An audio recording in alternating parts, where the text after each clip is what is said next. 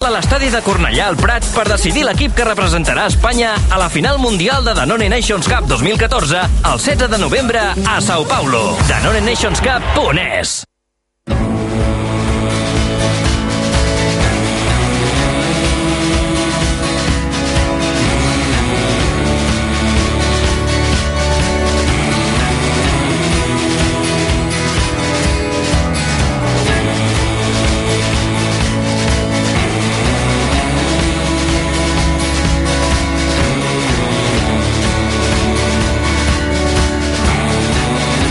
Tot bé, Albert Bassas? L'Albert Bassas eh, ballant aquesta sintonia final dels Bremen que posa com cada dia a punt i final al Tu diràs d'avui. Gràcies al Joan Ferrus a la part tècnica, a l'Albert Bassas, a l'Edu Abad i a tota la redacció d'Esports de rac avui amb el Jordi Costa, amb Vicente del Bosque, amb molts protagonistes en aquest eh, Tu diràs que tornarà demà com cada dia. Bé, de fet, demà no. Demà eh, és l'únic dia que no, perquè a la Rebella hem d'anar a tirar uns petards. Hem d'anar a tirar uns petards, ja hem comprat aquí algun coet, eh, el Bassas ja està escalfant aquí també, en fi, amb eh, la seva pirotècnia habitual. Per tant, demà, amb el vostre permís, sí, i ens serem un quatre petards i dimarts ja tornarem a partir de les 11 amb moltes més històries per vosaltres. Me'n vaig. Eh, bona nit, adeu. Goldenpark.es us ha ofert el Tu diràs. RAC 1 Notícies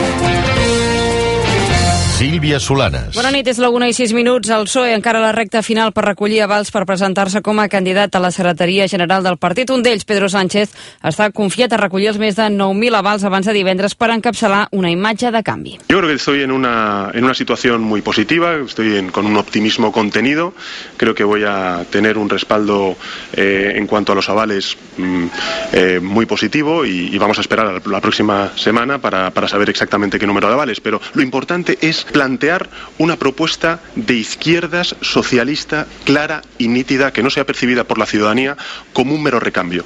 Pedro Sánchez rebutja la reforma fiscal del govern espanyol perquè diu que castiga els ciutadans i afavoreix els defraudadors. Segons fons socialistes, la majoria d'aparells regionals li donen suport, entre els quals hi ha el d'Andalusia. El frec a frec serà amb l'altre candidat, Eduardo Madina. El cap de setmana es tanca amb dos motoristes morts a les carreteres catalanes, tots dos aquest diumenge. Un d'ells, un noi de 31 anys, ha perdut el control de la moto i ha xocat contra el mur de separació que hi ha a la ronda litoral de Barcelona a l'altura del Fòrum.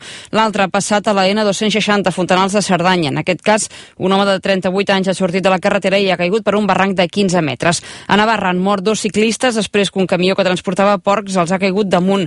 El portaveu d'emergències del govern de Navarra, Miguel Videgain, ha explicat com ha anat. No se saben las causas, se supone que es eh, al coger la curva eh, le ha podido vencer el peso, eh, porque llevaba unas, eh, se calcula que llevaba unas 22 toneladas, y entonces le ha podido vencer el peso eh, justo en el momento en que ve- venían en dirección contraria los ciclistas. Eh, entonces eh, el camión ha caído encima de, de ellos.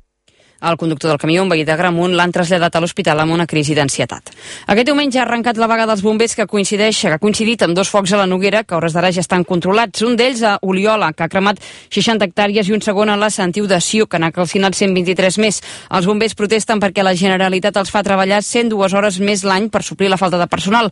L'aturada, però, és pràcticament simbòlica perquè els sindicats estan disposats a fer serveis mínims superiors als que proposa el govern.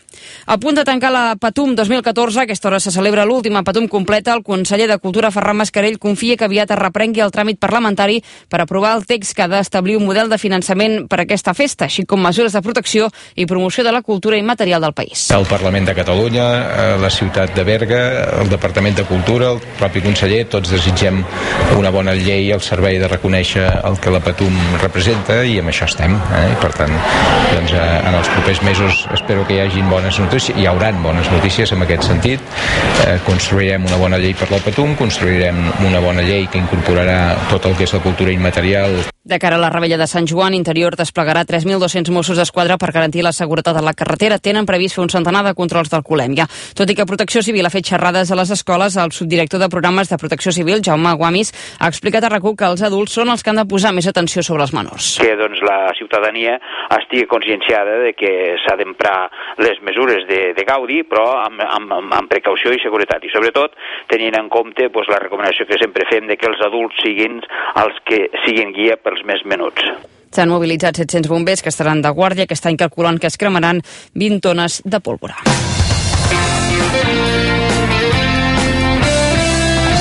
Ara els esports amb l'Eduard de Valla. El seleccionador espanyol de futbol Vicente del Bosque ha dit aquesta nit al Tu diràs que la temporada del Barça no té una influència directa en el mal mundial que ha fet Espanya. Tenemos un grupo de jugadores muy importante aquí eh, del Barcelona y que nos ha y hay que eh, reconocer lo que nos ha dado, pero que no creo que todo se se limite a solo la participación del, del Barça, sino que es eh, de todos los equipos y afortunadamente yo creo que hemos sido un verdadero equipo.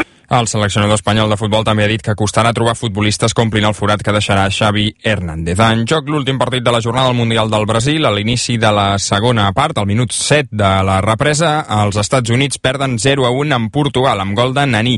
Abans Algèria ha derrotat Corea del Sud per 4 a 2 i Bèlgica s'ha classificat per vuitens de final guanyant Rússia per un gol a 0. L'Hospitalet s'ha quedat a les portes de l'ascens a segona A. Els de Kiko Ramírez no han pogut remuntar l'1 a 0 de l'anada al camp del Leganés i han empatat a 1 el partit de tornada a la feixa llarga. I el Còrdoba és nou equip de primera divisió després d'empatar al camp de les Palmes amb un gol al minut 93 per fer l'empat a un definitiu. Prèviament, al minut 91, un centenar d'aficionats locals han envaït el camp i han acabat protagonitzant greus aldarulls. I el temps matinada amb presència de núvols i possibilitat d'alguna gotellada al Pirineu de Lleida. La propera jornada vindrà marcada pel cel variable amb sol i núvols i ruixats de tarda al Pirineu que arribaran de forma puntual a l'interior. Situació que es repetirà per Sant Joan quan les temperatures baixaran lleugerament. De moment això és tot. Bona nit.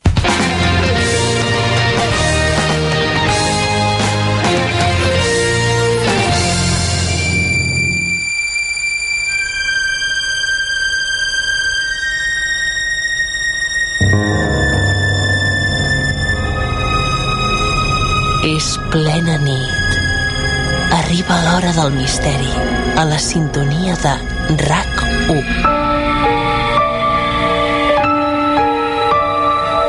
És el moment en què el món màgic i desconegut es manifesta a través de les ones, en el programa que ara comença.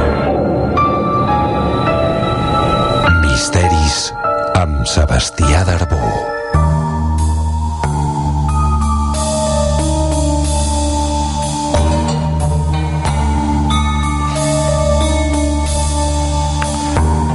Bona i màgica nit, amics dels misteris i seguidors de tot el món ocult, alternatiu, fantàstic, paranormal, nova era, en fi, a tot el món aquest màgic que ens envolta i que, i que és el protagonista absolut d'aquest programa dedicat a tots vosaltres que us interessen els temes desconeguts, misteris de l'home, misteris del món.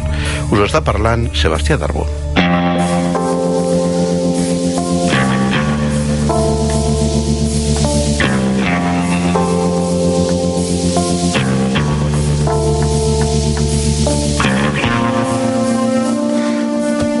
Comencem el programa, aquí a rac que no han dit, eh, tots som u, eh, i inclús la Marta Bobet, que ara arriba a la Som u tots, clar que sí. Tots som u. Mira, tots la samarreta som ho posa. u. sí, sí, sí, molt bé, molt bé. Jo no en tinc de samarreta d'aquestes. Ja en demanaré eh? una direcció. Bé, bona matinada, bona matinada abans que tot. Però tu t'has incorporat fa poc. Ja, i no em correspon una samarreta. Ja la buscaré. Ja, ja te la buscaré. Amics, avui toca parlar també de tele. Sí. Encara ens queda eh, un mes de programa de tele i un mes també de programa de ràdio. Doncs vinga, anem a recordar els temes que podreu veure en el programa Misteris, la versió televisiva, a 8 TV, el proper dijous 26 de juny.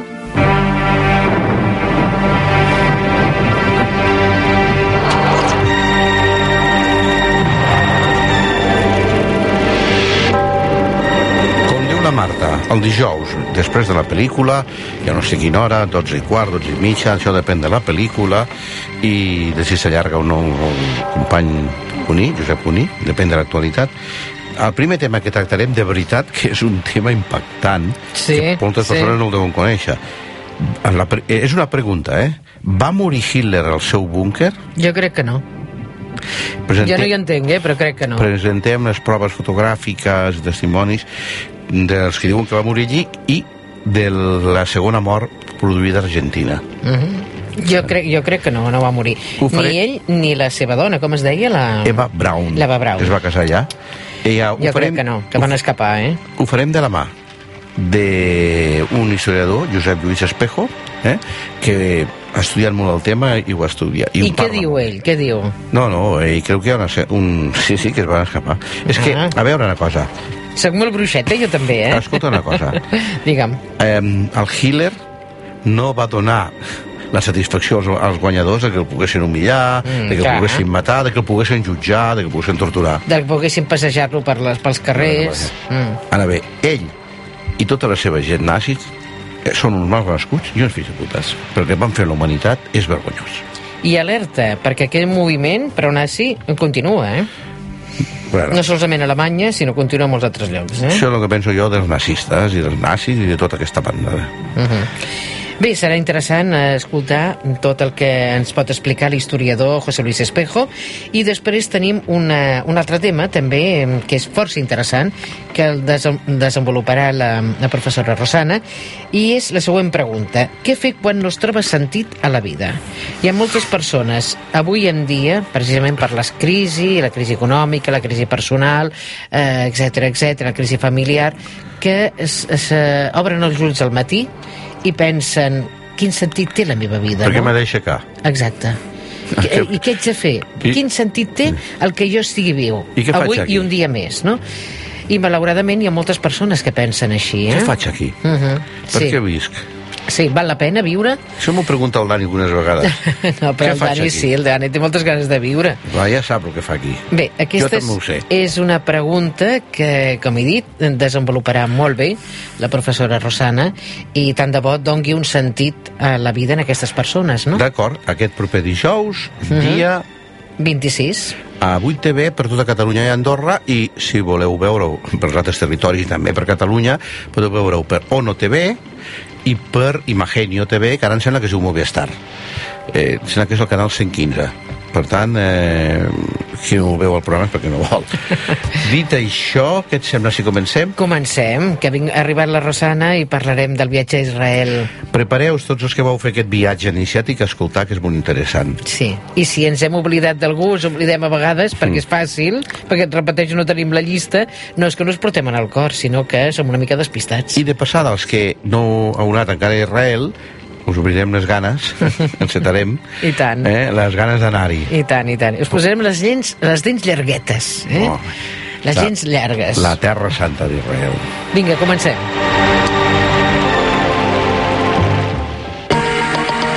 Misteris. Programa líder d'audiència a Catalunya en el seu gènere. Gràcies a tots i a totes per escoltar-nos. Junts ens endinsem en el món desconegut i de l'ésser humà, del que formem part.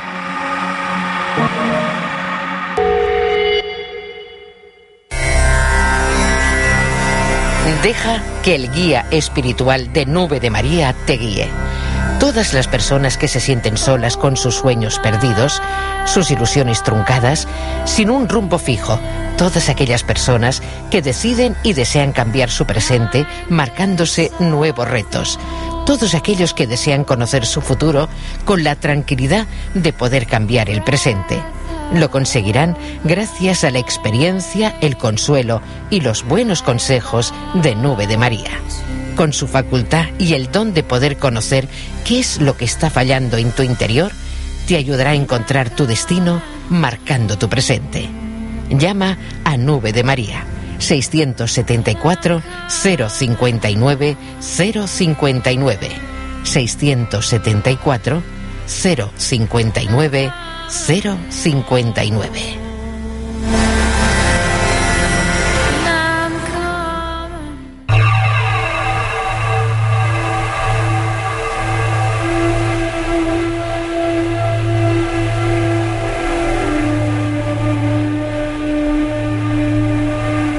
Ciència i tradició.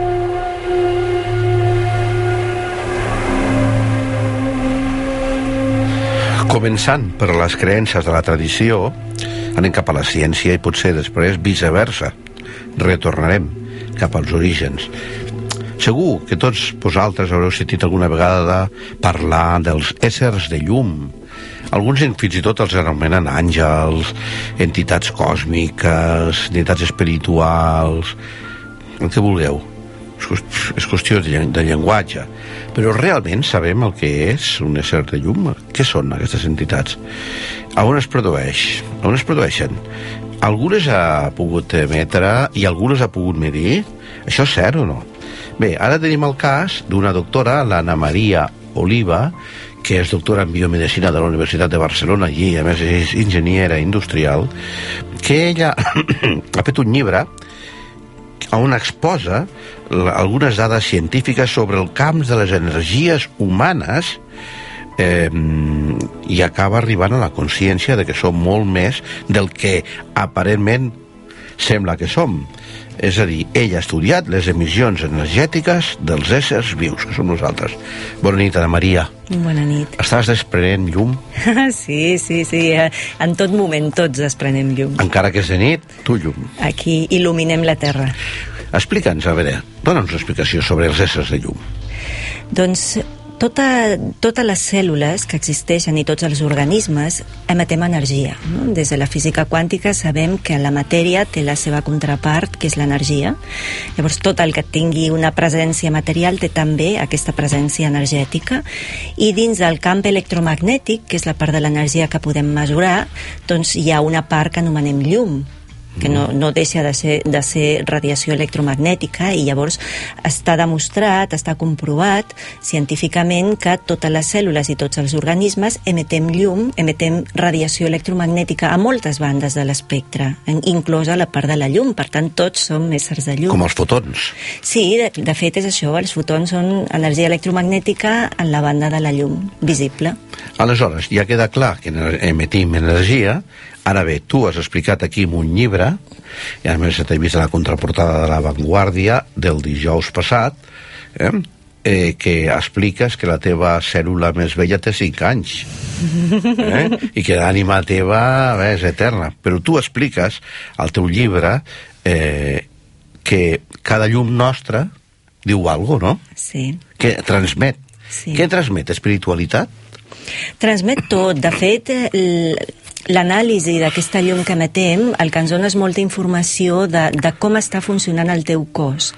De fet, quan una persona està malalta, el que passa és que el seu organisme està tractant de tornar a l'equilibri i llavors emet molta més llum perquè és un mecanisme corrector. Llavors, analitzant la llum que emitim i tota aquesta, eh, tota aquesta energia electromagnètica en general, doncs podem veure com està funcionant el cos i com està la persona també a nivell emocional, a nivell psicològic, com està visquent, quins problemes té. Tenim una visió, una fotografia molt real de, de com és aquesta persona i com està vivint en aquest moment. Però nosaltres eh, eh, som energia. Sí, Som. absolut, clar. I emetem energia. Sí. I som éssers de llum. Sí. Bé, aleshores, eh, un alt, eh, aquesta energia pot afectar a una altra persona? Clar, clar. Perquè pensa una cosa, estem acostumats a, a pensar que nosaltres acabem on acaba la nostra pell. Sí. I separem entre tu i jo perquè sembla que la meva pell acaba aquí i la teva està ara mateix a mig metre de I distància. és més enllà. Però el tema de l'energia és molt diferent perquè el camp energètic no té frontera, el camp no té límit. No hi ha un lloc on diguis aquí s'acaba i, i aquí hi ha una frontera, no n'hi ha. El camp és il·limitat. Per tant, el meu camp energètic i el teu estan solapant-se, estan interferint, estan superposant-se. Per tant, tal i com, com jo estigui en aquest moment, això t'està afectant a tu. I això és la llei del més fort. El que tingui el camp energètic més fort, doncs d'alguna manera canviarà la informació de l'altre que en aquest moment estigui més feble. En psicologia coneixem aquest fenomen com hiperestèsia, que una persona pot sentir abans que la toquin, Clar. Llavors seria aquesta energia. Clar, clar, perquè tu pots, tu tens receptors a la pell que són capaços de transformar un estímul de pressió en un estímul d'electricitat. I llavors que et diu que no tens també el contrari, un que està rebent l'estímul d'electricitat i el transforma en pressió i és el que tu notes com que algú se t'està apropant massa i t'està invaint el teu espai. No? Aleshores també explicaria això el fenomen amorós podria ser de que dues persones eh, bioenergèticament Mm. sintonitzen i altres dos es rebutgen. Sí. sí, sí, sí, això explica moltes El coses. fenomen de l'atracció de, de purament amorosa. I també el fet de que tu et sentis bé al costat d'alguna persona i que et sentis malament al, al costat d'una altra. Quan veus les imatges del teu camp energètic, veus que hi ha persones que tenen com punxes. Sí. I, I tu ho notes físicament, et poses al seu costat i és com que et punxa, com que hi ha alguna cosa que, que et provoca repulsió perquè no és còmode estar al costat d'algú que està desorganitzat i que llavors es- t'està com punxant energèticament. Això ho veus a través de la càmera Kirlian? Això és una variant de la càmera Kirlian que es diu BioWell, Mm. que es basa en la tecnologia GDB, que és bastant coneguda en l'àmbit científic, perquè el que van fer va ser agafar el mateix fenomen, la mateixa base de la Kirlian, que és la interacció entre un camp extern i el teu propi, perquè el camp, per definició, no es pot mesurar directament. No. Llavors, tu has de fer una interacció. Agafes un de referència que el puguis controlar molt bé i que sempre sigui el mateix. Llavors, quan tu poses un objecte al mig, saps que les variacions que hi hagi han de ser de l'objecte o de la persona, en aquest cas, perquè l'altre sempre és fix. Llavors, l'important o l'interessant és que aquesta tecnologia incorpora un software d'anàlisi. Llavors, tu pots veure, només posant la, els dits de les mans, els 10 dits de les mans, tu Mhm. pots tenir directament tot l'anàlisi per òrgans i sistemes de la salut de la persona. Fins i tot canvia de color. Sí, canvia de color. El que passa és que aquesta màquina analitza les freqüències d'una altra manera. No, no, no, no fa servir el color com fan les Kirlian clàssiques. Sí. Fa servir una anàlisi espectral que et dona una altra informació. Deixeu-m'ho. Nosaltres tenim filmat amb Kirlian eh, una experiència de dues persones harmòniques, normal, pa, pa, pa, pa, i llavors, aleshores provocàvem una discussió i es veia com s'anava trencant Mm. aquesta aura, i l'energia puntiaguda, trencada, conforme anava augmentant la discussió. Sí. Sí, sí, sí, això és així. Tot el que fas, tot el que penses, sobretot els teus pensaments i les teves emocions, són- el que més harmonitza o desharmonitza la teva energia. No?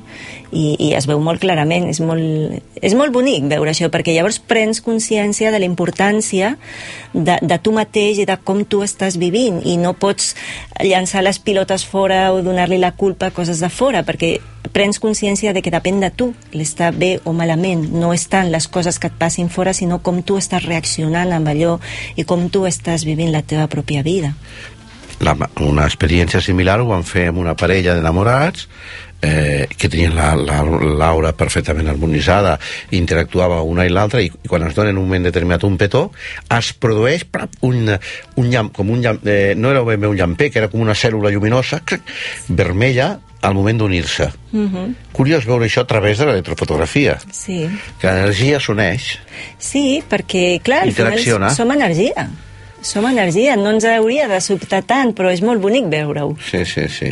Com també veiem l'efecte fantasma quan a una, una planta que té energia li talles una fulla i continua el camp energètic de- d'un tros de fulla que ja no existeix. Sí, i això és el que explica perquè hi ha persones que els hi han amputat un braç o una cama I i, senten. encara tenen el, aquest dolor. Aleshores aquí part. entrem amb el teu llibre quan dius que és una qüestió, un viatge cap a la consciència, no? a través de la tecnologia. Mhm. Aleshores, el, a la persona és conscient que encara que no té la cama, sent que la té, Sí. a través de l'energia. Uh -huh. Clar, l'energia et permet prendre consciència d'altres parts de tu, perquè saps que en aquesta vida una de les coses més fàcils és autoenganyar-se, no? I llavors, eh, clar, quan tu estàs veient no el que tu vols veure, sinó el que és, veure el Sí, que sí, és de sí, veritat, sí, no? sí, sí. Llavors això el que et fa és reflexionar sobre tu mateix i, i veure, hi ha molta gent que ve a consulta i que tu els estàs mostrant, mira, jo el que estic veient és que tens problemes en aquestes àrees de la teva vida, no? Llavors la gent primer es queda com sobtada i, i després dius, bé, ara què fem? Com, com maneguem això? Perquè és l'important, o sigui, pren consciència, mira't com estàs realment i ara sí, anem a treballar per solucionar això, no?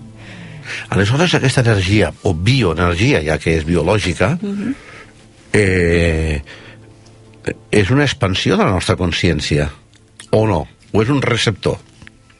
Aquesta pregunta sí que és ben difícil.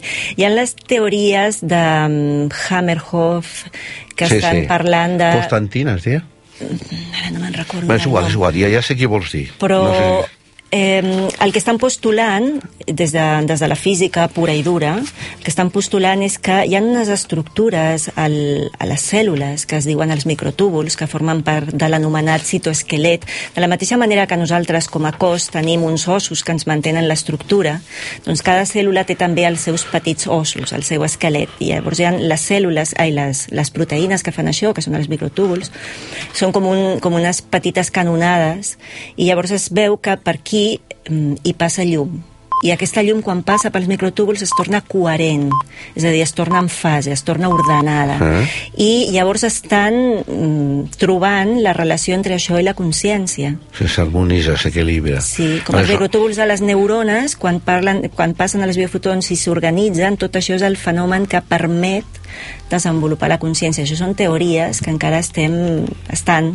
Home, això explicaria la percepció extrasensorial Mm. De com una persona pot tenir coneixement d'una altra cosa que no veu, Clar, però clar, que clar. sent. Clar, això ho explica l'altra part de la ment, no? Estem acostumats a parlar del, del cervell o de la Mhm. ment com si fos només la, la part sinàptica, però sabem que tenim una altra part, més la part pineal, que d'alguna manera és la que ens permet accedir a aquesta altra informació, que d'alguna mena està tota gravada dins el que seria el gran holograma còsmic o el gran holograma universal, on està tota la informació de tot, absolutament. Una mena de veure lo invisible, Absolutament, no? sí.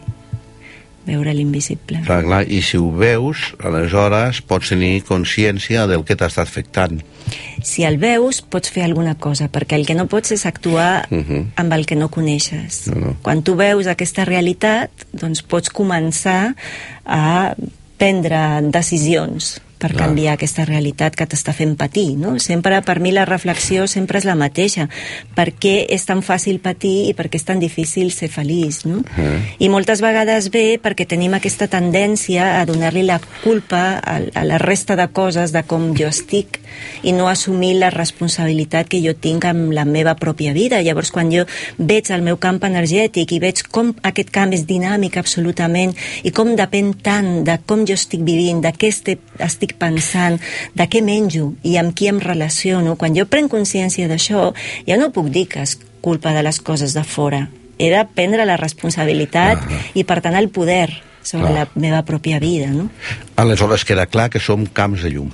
Uh -huh. Som camp d'energia, entre d'altres parts d'energia, Electromagnètica. l'electromagnètica i dins de l'electromagnètica també la part de la llum, però d'altres parts també, perquè, per exemple, el cervell és energia electromagnètica però de molt baixa freqüència, o el cor té també energia electromagnètica de molt baixa freqüència, i la llum és de més alta freqüència. Llavors, Clar, tot l'espectre, vull dir, parlem de llum genèricament, però, però en realitat és tot el camp electromagnètic que ens envolta i que genera el propi ésser humà. que genera el propi ésser humà i que, és, i que és la causa de que després puguem desenvolupar un cos físic. Aleshores, anant, eh, seguint el teu llibre, que veig que deu ser molt tècnic, és molt científic, no?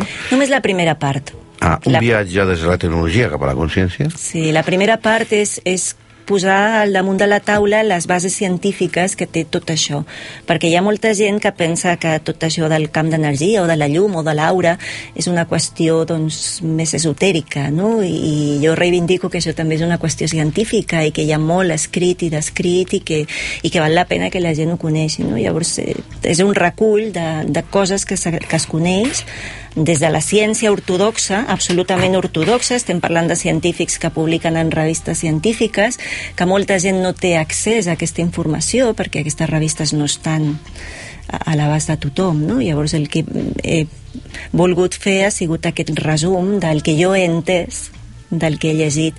I des d'aquí després hi ha una segona part que és més pedagògica, és més de dir, des de la meva experiència fent servir aquesta tecnologia amb molta gent, no tant basant-me en un estudi científic plantejat com, a, com el mètode científic, però sí des de, des de molta experiència i de fer moltes proves diferents, doncs proposar això, no? prendre aquesta consciència de com tot el que fem, tot el, totes les coses de fora que actuen sobre la nostra vida, però sobretot la nostra manera de pensar i els sentiments i les emocions que tenim, com tot això ens harmonitza o ens desharmonitza, per arribar a una tercera part, que és més aviat una reflexió personal de com jo entenc l'home i com jo entenc la vida, no? Aquest, aquest home des de la visió quàntica, per dir-ho d'alguna manera, per posar-li un cognom. Aleshores, al parlar de, quan, de la física quàntica tenim que parlar ja de les tres dimensions o quatre dimensions, o Clar, més podem, dimensions. Podem parlar de moltes coses. El, el, la qüestió sempre, quan parlem de física, és que estiguem d'acord amb quin ús fem de les paraules. Perquè és el, el gran repte que tenim avui dia és, és això, perquè quan estem parlant de realitats que són intangibles d'alguna manera, clar, hem de fer servir el llenguatge que coneixem, i el llenguatge que coneixem a vegades abusem una mica, no? Per exemple, jo poso moltes vegades el mateix exemple. A tu et parlen d'una música, per exemple, de cuencos tibetans, Mm. que té una freqüència molt alta, no? Sí, sí, sí. I llavors tu dius, molt bé, una freqüència molt alta, què significa per tu? Perquè una freqüència molt alta des del punt de vista físic, acústic, vol dir que és molt agut el so. I probablement tu no vols dir això. Tu no vols dir que sigui molt agut, vols dir que és molt espiritual. Sí, que facilita l'estat d'interiorització cap a la... Llavors hem d'anar molt en compte amb quin ús fem d'aquestes paraules per, per estar d'acord, perquè si no acabem parlant, creient que estem parlant el mateix idioma i estem parlant de coses absolutament Sí, sí, sí. diferents i llavors és quan comencem a complicar-nos l'existència amb això, no? Llavors, amb això que deies de les dimensions, per exemple, doncs jo sóc molt simplista amb això. Des Ah, de... Sí, sí, perquè jo dic que jo només entenc que hi ha dues dimensions. Una és la que estic aquí i ara, amb la qual menjo i camino i parlo amb tu, i una altra en la que entro a dins o a fora, no sé, tanco els sentits, tanco els ulls, tanco tot i llavors em fonc amb l'univers. I aquesta és l'altra dimensió que La conec. segona, que seria metafísica. No sé. Clar, clar, metafísica. Però la quàntica dona la possibilitat de moltes més... di- Bueno, sí, moltes. Multiversos. Multidimensional. Clar, molts universos diferents, no? Clar. Que això acaba de començar. Sí. De Sí. quàntica, però al segle XX, però al segle 30 o 40 això estarà... Clar, ara portem no arriba a 100 anys amb això i no, no m'he entès res, absolutament, encara, i no hem integrat pràcticament res a la nostra vida. Encara seguim pensant amb, amb el context absolutament sí. mecanicista newtonià, seguim pensant que l'home és una gran màquina i que jo puc substituir qualsevol peça per una altra i que tot ha de funcionar. I ningú es planteja, o molt poqueta gent es planteja, què li passa a la meva ànima quan a mi em trasplanten un ronyó d'una altra persona. No dic que no s'hagi de fer, però quantes persones es fan aquesta reflexió? Quina part de mi canvia si a mi em fan una transfusió de sang que Des- té tota la informació de la vida d'una altra persona? Això ja ha passat amb els trasplants, inclús trasplants de, de gent criminal, que l'altra persona se sent afectada, té uns Sí, impulsos eh, de comportament criminal. Bé, inclús jo vaig fer una pel·lícula fa anys que es dia, com es dia, L'hombre que regresó de la muerte, i era un que li feien un trasplant de cervell. O sigui, i feia un estudi de què li passava a la persona que era físicament una altra, però que portava eh, la informació Imagina't. del subconscient de, de, del mort, no? Si I com reaccionava. Clar, clar. Però imagina't, si t'afecta només que et regalin l'anell de l'àvia i tu el portis sempre a l'anell de l'àvia, això ja t'està afectant energèticament. Sí, sí. Les persones que som més sensibles i, i, i captem amb facilitat aquestes coses, te n'adones de seguida. Jo me'n recordo una vegada que em van deixar per, perquè guardés uns mobles, una veïna que es traslladava i que em va dir, em pots cuidar els mobles perquè no puc portar-me'ls tots i ja vindré un altre dia i me'ls emporto, no? I llavors me'ls va deixar i, i aquests mobles a mi em feien nosa. Jo estava a casa i notava com, com una coseta a l'esquena, no? I em feien nosa aquests mobles i, i, i una vegada estava asseguda allà i tenia els mobles al darrere i jo ja així, i dic, està arribant la dona, està arribant la, la, la, la propietària d'aquests mobles. En aquell moment va entrar i se'ls van portar. I dic, oh, menys mal. Et va relaxar. Sí, sí, Quin sí. descans. Perquè, quin descans, Però sí. ho notaves, eh? Perquè tu et sents Absolutament. activa, no, Sí. no és una qüestió científica, sinó és un purament empirisme subjectiu. Clar, això és el bonic. Jo penso que tots som molt sensibles. El que passa és que a vegades no t'ho Tots, permets. tots, tots no, els polítics no són. bueno, però a vegades no, Aquests no, són no t'ho permets o penses que t'estàs tornant boig i que això és una imaginació, Sí. no? Però tots percebim moltes més coses de les que ens imaginem. I sí, jo sóc molt sensible. Passa que hi ha molt de prejudici, això no pot ser que ho estigui- m'estigui passant a mi, no? I el prejudici no volen... Sí, i també hi ha... Avorten aquesta facultat de percepció. Sí, sí, és com la intuïció. Tu tens una intuïció, però llavors ve la teva ment sinàptica i comença a pensar i llavors dius... És impossible. És impossible això, no, no, no, no, això és una bogeria, ho deixo. I realment aquella intuïció potser t'estava portant pel camí que havies de seguir, no? La primera corazonada, no? Exacto. La, és la que val, no? Exacto. Sí, sí, sí. Així Eh, és. curiosament tu veus una persona i la, i la primera impressió que tens d'ella aquella era que val encara que després parlant, ah, doncs és diferent però a la final te donaràs compte que aquella era la bona bé, escolta eh, per acabar lo que tu lo que tu Luz dice diu algo de les malalties i de la salut del tema de l'energia, salut i malaltia Clar, clar, perquè de fet el camp energètic et dona la clau de la teva salut. El camp energètic et permet veure com estan funcionant les coses i si això no ho recuperes i això no ho normalitzes, acabaràs malalt. Però tens l'opció de poder-ho corregir abans de que això s'espatlli verdaderament i de veure com t'està funcionant o no un determinat tractament és una eina molt, molt interessant per el que seria la medicina preventiva i per la medicina en general però, però sobretot per prevenir, per mantenir la salut, per aquesta, aquesta visió més oriental de dir no, no tant curar la enfermetat, sinó prevenir la, eh, mantenir la salut. una cosa tota més l'estona. holística Clar, absolutament. Lo que tu, Luz, dice, la teva, la meva, la de qualsevol, eh? un viatge des de la tecnologia cap a la consciència, que va dedicat aquí, aquest llibre, destinat aquí. Doncs mira, no ho he pensat massa, només el vaig escriure perquè vaig sentir la necessitat de fer-ho, però jo penso que és un llibre que, que està en un, amb un llenguatge tan senzill que el pot entendre tothom, que la gent que li agradi la ciència disfrutarà amb una part més científica contrastada, la gent que tingui aquesta vessant doncs, més pedagògica també li agradarà molt la part del mig i, i en general doncs, pot llegir-ho tothom perquè no, és molt fàcil de llegir. Sí, perquè parles dels biocamps, Sí, però... parles dels camps invisibles, Sí. parles de, de la quàntica, té Sí. tres parts. Sí, però he, he volgut fer-ho amb un llenguatge prou senzill perquè tothom el pugui entendre, no? Perquè, de fet, com que estic acostumada a, a donar classes i a donar classes a gent jove, doncs Però de ciència. sí, de ciència, de tecnologia, sí, sí, jo he sigut profe gairebé tota la meva vida. Molt bé, lo que Toulouse dice, edición Sirio, ¿no? Eh, Ana Maria Oliva i que ens intenta despertar la consciència de que som algo més del que semblem, Uh -huh. d'acord? Molt bé, Que molt tinc- més del que veiem. Que tingues molt d'èxit, Ana Maria, Moltes gràcies. i que la llum t'acompanyi. Que la fuerza te acompañe. No, la llum, la llum. La llum. Bona nit. Bona nit.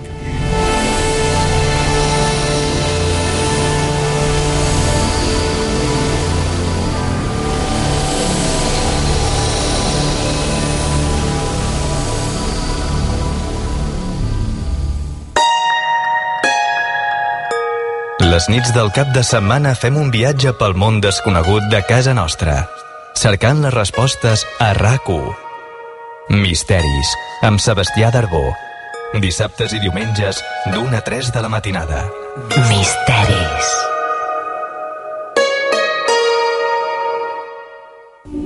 Estic desesperada. No sé res d'ell. No sé què fer. Prova Divó, la nova aplicació de cartomància per telèfons intel·ligents. Divó? Com funciona? És molt fàcil. Te la descarregues de Google Play per Android o per iPhone i fas la tirada de tarot. Però m'agradaria parlar amb un tarotista real. Amb Divó pots fer-ho. Pots escollir entre els millors gabinets, triar un professional del sector, escoltar la seva veu i trucar-li. És molt fàcil. També pots inscriure't amb la teva tarotista preferida i quedar-te en espera si està ocupada. Jo ja no puc estar sense aquesta aplicació. Aleshores ho faig així. Me la descarrego ara mateix. Sí, prova-ho ara i ja veuràs com no te'n penediràs. Divó, descobreix les teves cartes. Atenció, s'apropa la celebració de la desena Fira Dia i Nit de Misteri, que tindrà lloc el dissabte 5 de juliol al castell de Palol de Reverdit, un poble situat entre Girona i Banyoles. A partir de les 5 de la tarda podreu participar als següents tallers. La màgia de les runes, numerologia personal i arquetips, connexions espirituals i la participació de la cantant Marta Brucat i la dansa del ventre. Cap al capvespre tindrà lloc una conferència taula rodona sobre els misteris de la bruixeria, en la que participaran el professor Sebastià Darbó, l'historiadora antropòloga i bruixa Lídia Xaló i el bruixot Maki Zey. Seguidament es farà un ritual de commemoració a càrrec dels bruixots dels Pirineus i els espectacles lúdics, les fetilleres i les gàrgoles de foc. també hi haurà obert un mercat de paradetes amb exposició i venda de productes esotèrics i també de teràpies alternatives. Si voleu més informació, truqueu al següent número 609 672 154. Repetim, 609 672 154.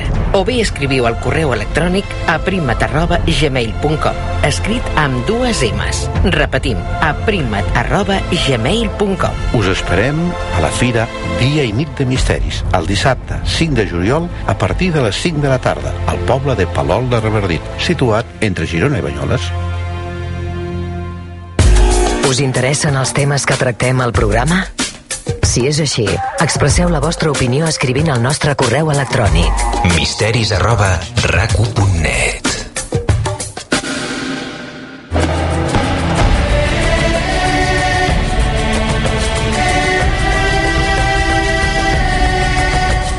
Els professionals de la futurologia.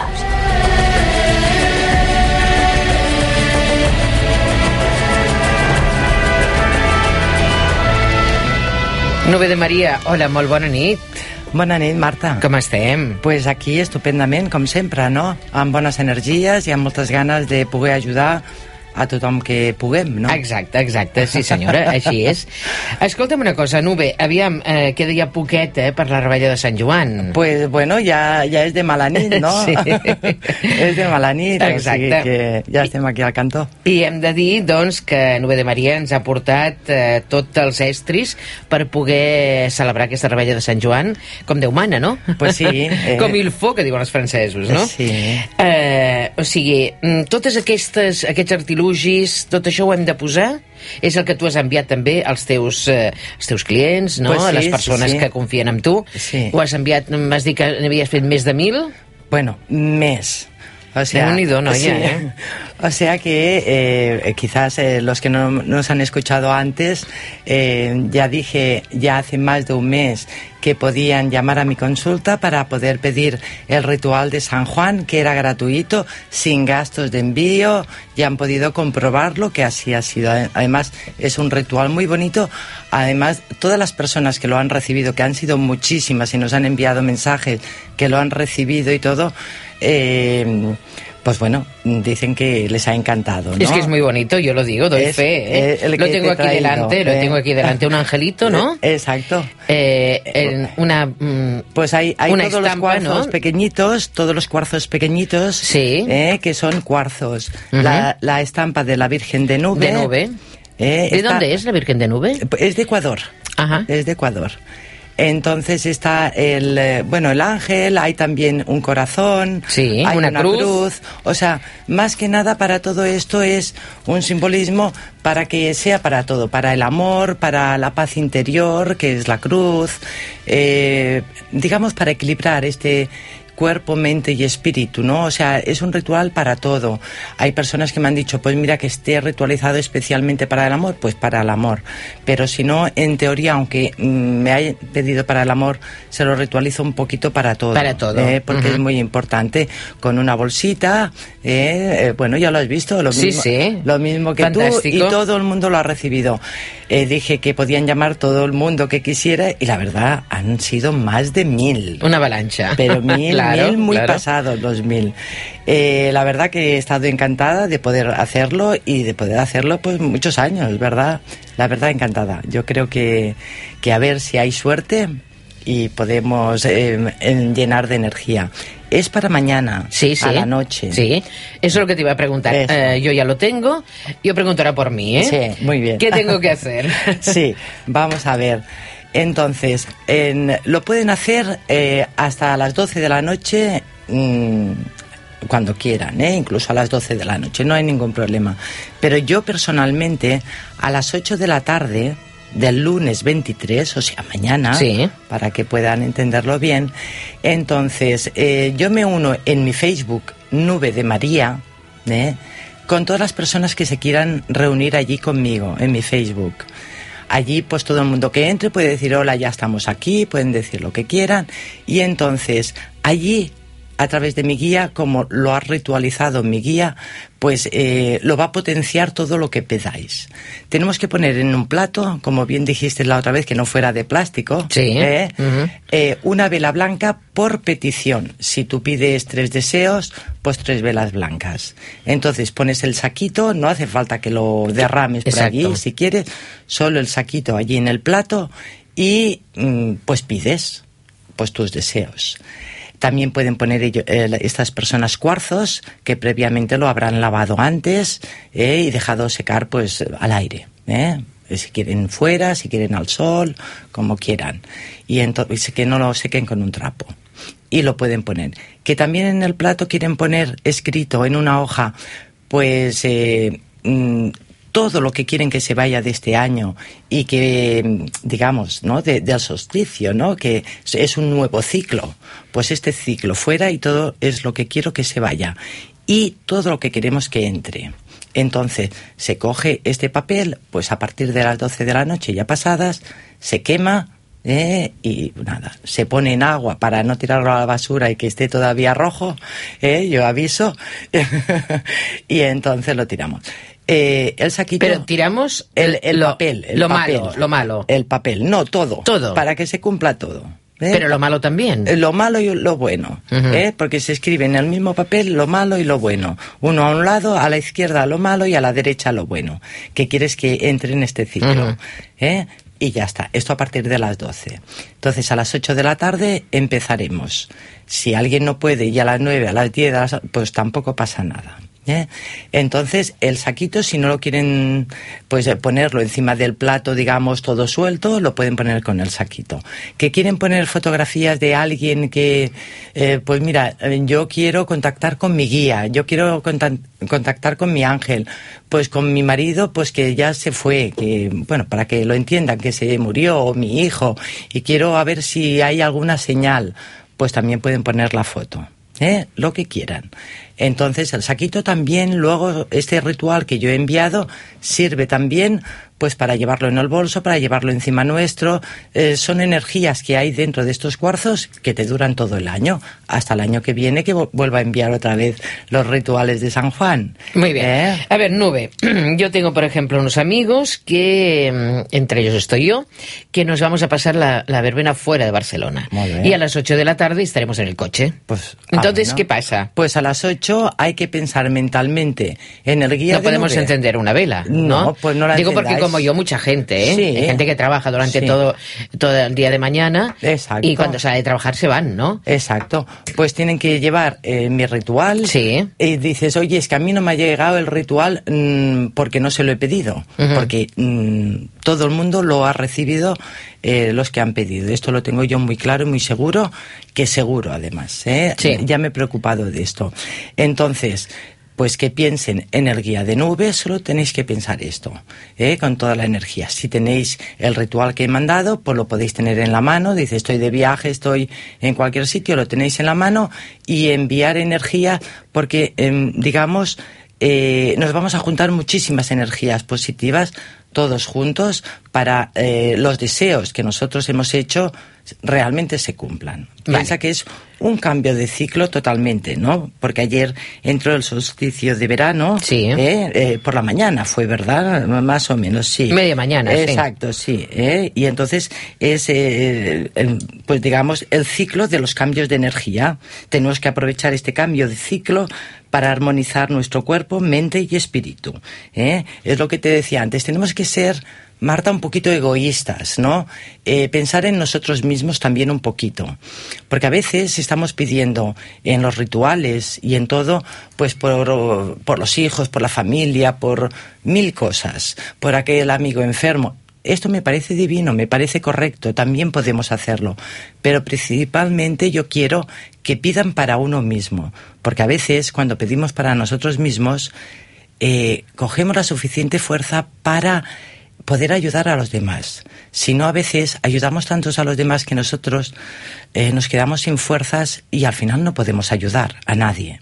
Es muy importante. Yo siempre digo, yo eh, hay algunas veces, ahora es una anécdota así un poquito tonta, eh, algunas veces eh, pues ha pasado algo a mis hijos. Pues a lo mejor uno se fue a esquiar hace tres años y me llama por teléfono y dice, mami, m'he trencat una cama. Dic, oi, menos mal que t'ha passat a tu i no a mi. Hombre, mamá. Sí, porque cuando tú vengas a casa, ahora yo te vengo a buscar rápido, ¿dónde estás? Te conduciré. Y cuando llegues a casa Te yo te voy a mimar, claro. te voy a cuidar, te pondré la comida. Sinceramente, si me la rompo yo, no me va a cuidar nadie. Es un poquito Sí, para sí, que el entiendan ejemplo, el ejemplo, que sí. tienes que estar tú fuerte para poder ayudar a todos los demás. Que más bonito poder estar tú fuerte y poder ayudar. Claro, claro. Pero muchas veces queremos ayudar y no estamos fuertes y lo que hacemos es empeorar. Por eso tenemos que ser un poco egoístas en esta, eh, en esta petición y pedir para nosotros. Yo también pienso, Nube, eh, no sé si estoy equivocado o no, que si no nos queremos a nosotros mismos, es muy difícil que, que- que podamos querer a otras personas, ¿no? Así es, así es. Es un poco esto no, no, también, no, ¿no? no, eh, muy difícil no. Eh, yo te diría que es casi imposible. Pensamos que queremos a los demás, pero si no nos queremos a nosotros mismos, em, pues... No podemos dar amor. Exactamente, ¿eh? no podemos dar amor.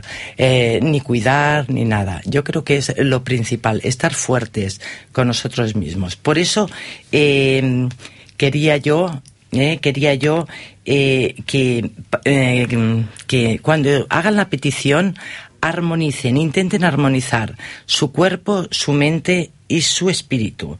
Es muy importante para alcanzar este estado de paz interior y así de esta forma alejar los miedos, estas angustias, estos dolores físicos, las ansiedades, estados depresivos, falta de concentración o memoria, bueno, en definitiva, digamos, para equilibrar y unir nuestro cuerpo, mente y espíritu. Y todas nuestras energías y bloqueos, intentar que vayan hacia afuera. Cuando, si ven que esto no lo consiguen, pues para eso estoy yo, que soy una guía espiritual, que puedo pues también guiarles, que me llamen y les puedo guiar también cómo hacerlo. Pero hay que intentarlo uno mismo también, está muy bien y es muy bonito, porque Marta, la mayoría de mis consultas que tengo se debe a, a- una falta de armonía interior. Entonces, tenemos que procurar tenerla lo primero, para que todos vaya bien, la familia, los hijos, el amor, todo. El trabajo, El trabajo, todo. Sí, todo. sí, sí. Eh? Bueno, eh, vosaltres esteu escoltant avui a la nube, tenim moltes trucades, però ella volia explicar molt bé aquest ritual de Sant Joan, que Sí. crec que és important eh, Es que saber... me lo estaban pidiendo mucha Exacte, gente. saber què és el que hem de fer, no? Sí. Eh, aleshores, sí, ara eh, tindrem una trucada, però abans hem de recordar el número mm, d'ella, el número de la seva consulta, que és el 674 059 059, 674 059 059. Hola, molt bona nit. Hola, bona nit, Marta. Bona nit. Què tal? Bona nit. Molt bé. Doncs vols parlar Mira, amb la nube, no? Sí, m'agradaria parlar amb ella. Vinga, doncs està escoltant. Hola, buena nit, Nube. Buenas noches. Buenas noches, ¿cómo te llamas? Buenas nit. Eh, me llamo Jorge. Jorge, muy bien, Jorge, dime, ¿en qué puedo ayudarte? Mira, me gustaría que me visualizaras un poco eh, sobre el trabajo y sobre el, el tan ansiado amor, que El amor. lo, lo buscamos, lo buscamos, pero, pero es complicado. Amor y trabajo, bueno, eso es muy típico, ¿eh? Ya vamos. Muy bien, muy bien. Vamos a ver. Mira, eh, visualízame un color para que pueda verte bien, para que mi guía espiritual pueda llegar hacia ti. ¿eh? Porque muchas veces... Sí, dime. Mira, el color rojo. rojo, ¿eh? Porque es lo que decía, que muchas veces me dicen, eh, tengo que venir a tu consulta, no hace falta, Ta- mi guía espiritual se traslada hacia ti, puedes hacerlo incluso por teléfono o por donde quieras, ¿eh? Hay veces que a lo mejor es un poquito más complicado o hay algo y bueno, entonces les digo, oye, pásate un momento por la consulta para que te vea mejor, pero no tengo ningún problema para verte así. Vamos a ver, eh, vamos a empezar un poquito por el trabajo. El trabajo eh, no es, parece que, que- que sea lo típico que te vaya a decir, que hay, digamos, mucha crisis y todo esto. Y yo lo que veo que has cerrado una empresa no hace mucho, eh, porque bueno, veo algo, un negocio, algo veo, no sé exactamente, o es tuya o que estabas trabajando en alguna empresa, eh, no es muy grande, y al cerrarla, pues os habéis quedado todos, pues, pues eh, sin saber qué hacer. Veo que Nos estás hemos quedado a dos velas. a dos velas, ¿no? Entonces, Perdona, ya sabes que una la tienes que encender esta noche, ¿eh? Se la otra déjala, pero una enciéndela. Exacto. Bueno, bromas aparte. Eh, Sí. En- entonces, vamos a ver una cosa. Eh, vamos a ver. Yo veo que te ha salido un pequeño trabajo, muy pequeño. Supongo que veo que en la economía no te va a solucionar mucho. Pero yo lo que veo que en este trabajo que te ha entrado, eh, cógelo, no lo dejes pensando que te puede venir uno mejor. Lo coges porque te voy a decir una cosa. A través de este trabajo veo que eh, puedes hacer este y que te viene otro que puedes combinar muy bien con los dos. Y entonces, bueno, pues con los dos podrás tener esta ayuda para poder eh, mantener pues, pues todos tus gastos o, o un poquito los gastos, ¿no? Eh, No lo dejes, cógelo, porque estoy viendo en la mente, yo creo que me has preguntado por el trabajo, más que nada por si coges este. Y en el- Sí, sí, sí. exacto, exacto. Sí, sí. En, en el amor, yo lo que te veo es que eh, vamos a ver una cosa, es, un poquito complicado, eh, pero lo voy a intentar resumírtelo. En el amor eh, veo que eh, te cuesta muchísimo, que eres por tu aura, eh, veo que eres una persona además muy buena persona, eh, que tienes muy encanto, que además no estás mal por lo que yo te estoy viendo, o sea que no, no- sí, hay una buena aura, un buen porte, te veo deportista, porque el aura cuando se hace deporte está muy enérgica, entonces pues se puede ver. Entonces, pero has tenido muy, muy, muy mala suerte en el amor eh, y, y tal como te entran las parejas, te salen.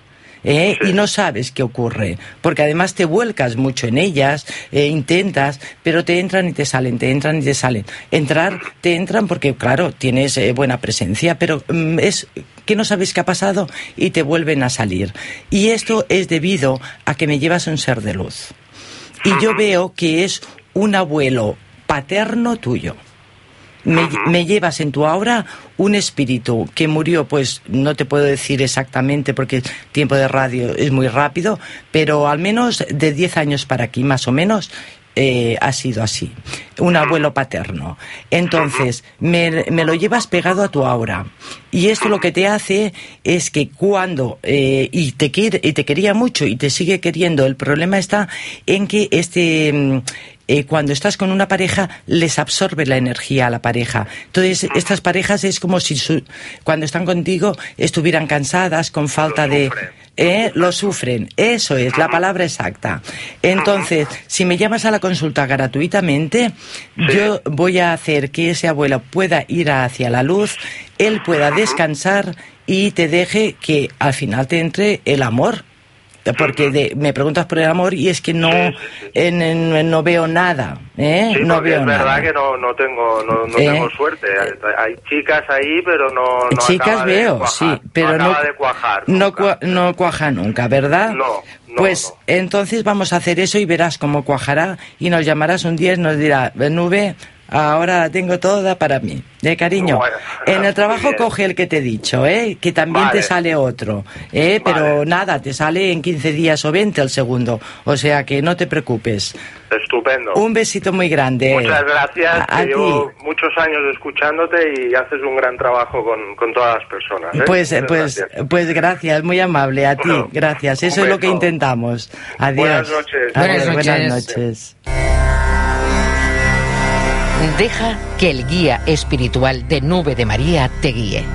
Todas las personas que se sienten solas con sus sueños perdidos, sus ilusiones truncadas, sin un rumbo fijo, todas aquellas personas que deciden y desean cambiar su presente marcándose nuevos retos, todos aquellos que desean conocer su futuro con la tranquilidad de poder cambiar el presente. Lo conseguirán gracias a la experiencia, el consuelo y los buenos consejos de Nube de María. Con su facultad y el don de poder conocer qué es lo que está fallando en tu interior, te ayudará a encontrar tu destino marcando tu presente. Llama a Nube de María. 674 059 059 674 059 059 I continuem, continuem aquí amb la presència de Nube de Maria. Com sempre, el temps ens fa molt curtet, molt curtet, eh? Però vaja, encara hi ha alguna coseta que podem preguntar. Aviam, eh, Nube, tú has dicho que mm, luego mm, todos estos eh, artilugios que están dentro, estas piedrecitas, Sí, los estos cuarzos. cuarzos, los podemos llevar en el bolso, porque claro, si llevamos todo esto pesa un poco, ¿no? Pesa, bueno, pero, pero... Entonces, ¿qué cogemos? ¿Dos o tres, por ejemplo? Podemos coger dos o tres, incluso si tienes un hijo, si tienes alguien que tú quieres y quieres dar uno de estos cuarzos pequeñitos, Pequeñitos. a personas que tú quieres, Ujú. pues no pasa nada, se pueden dar, ¿eh? No, no, no ocurre nada malo, todo lo contrario. Muy Si bien. alguien quiere repartir algo, no pasa Ujú, nada. Perfecto. Y por ejemplo, hay un cuarzo, yo pregunto, Sí. ¿eh? Hay un cuarzo que si lo pones dentro del monedero, ¿se duplica? Ah, mm, bueno, yo lo pondré eh, el día de San Juan a ver si pasa. A ver si pasa. pondré allí unos cuantos billetes a ver si se me han duplicado, aunque sea para, para repartirlo después. Exacto, es igual. exacto. No, eh, o sea, esto es un poquito de broma, pero quiero Bueno. decirte, pero sí que a veces puede ser, ¿no? Bueno, no, que es- se duplique, Claro, no es que se duplique, pero... que nunca eh, te falte. el- exactamente. eh, que, que tengas fuerza para salir a buscar trabajo eh, y, y- y seguridad, porque mm, está faltando, con esta falta de armonía, la seguridad. Y claro, ir a pedir un trabajo a veces y picar a una puerta, esa falta de seguridad nos hace que perdamos ese trabajo. Entonces, si tú llevas para cuando vas a buscar un trabajo, para cuando vas a, a una operación, para incluso cuando vas a buscar eh, o vas con el novio, que hay alejamiento o cualquier cosa, puedes llevar este ritual en el bolso, cogerlo, para que te dé esta seguridad y esta fuerza. Y con esta seguridad y esta fuerza consigues muchas cosas. Exactamente, es que tenemos, eh, si tenemos este equilibrio, eh, digamos que mm, la mente es muy poderosa nuestra mente. Eh, eh, tenemos, o sea, mi trabajo en sí, eh, aparte de que soy, pues, pues que puedo ver tu pasado, tu, fe- tu, tu presente, tu futuro, ¿no? Lo más importante es que como consejera, como guía espiritual, eh, te despierto este don que tú tienes, esta fuerza interior para que arrases eh, con lo que hace falta. Muchas veces lo que no, yo no encuentro bien es que, hoy me pasa eso, espera, que voy a llamar a Nube, oye, que no encuentro eso, oye, que me pasa eso. No, eh, yo te doy la fuerza, las herramientas suficientes para que tú puedas afrontar lo que te hace falta en el amor con tus hijos, en el trabajo, en todas partes. Yo te doy esas herramientas, esa fuerza. No estar siempre colgada, uy, espera que se lo voy a preguntar a la nube, uy, espera. No, no, claro, no. ¿Me entiendes? Sí, sí. Yo lo que quiero es dar esa fuerza y esas herramientas. Con una vez que se ha hablado conmigo, hay esa fuerza y esa herramienta. Y no hace falta que sea para uno mismo. Puede decir, oye, mira, se lo quiero preguntar, te lo pregunto nube, pues para mi hijo, para mi marido. Yo lo visualizo y lo veo, no hace falta hablar con ellos, ¿no? Eh, y decir, oye, pues hay estas herramientas y esa fuerza para que ellos puedan tirar hacia adelante, ¿no? Muy bien. Nube, si te parece, la próxima semana podríamos hablar de, de cómo equilibrar estas energías, ¿no?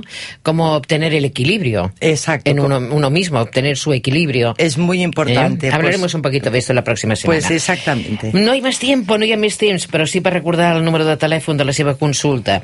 El 674 059 059 674 059 059.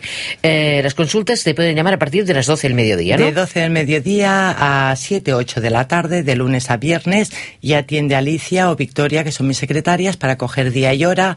Si hay alguna urgencia que tienen, pueden decir que me conmigo Ujú. o que digan a qué hora pueden llamar y no hay ningún problema. Muy bien. Aprovecho para enviar todas mis mejores energías a las personas que nos escuchen y también decirles, porque me he enterado ahí escuchando al Suami Manuel que viene detrás mío, ¿eh? que es un gran vidente, clarividente y un buen consejero espiritual, que aunque yo no lo conozca, lo he oído muchísimos años y la verdad, eh, para mí, mm, lo siento por los demás, es el mejor. Muy bien. Nube,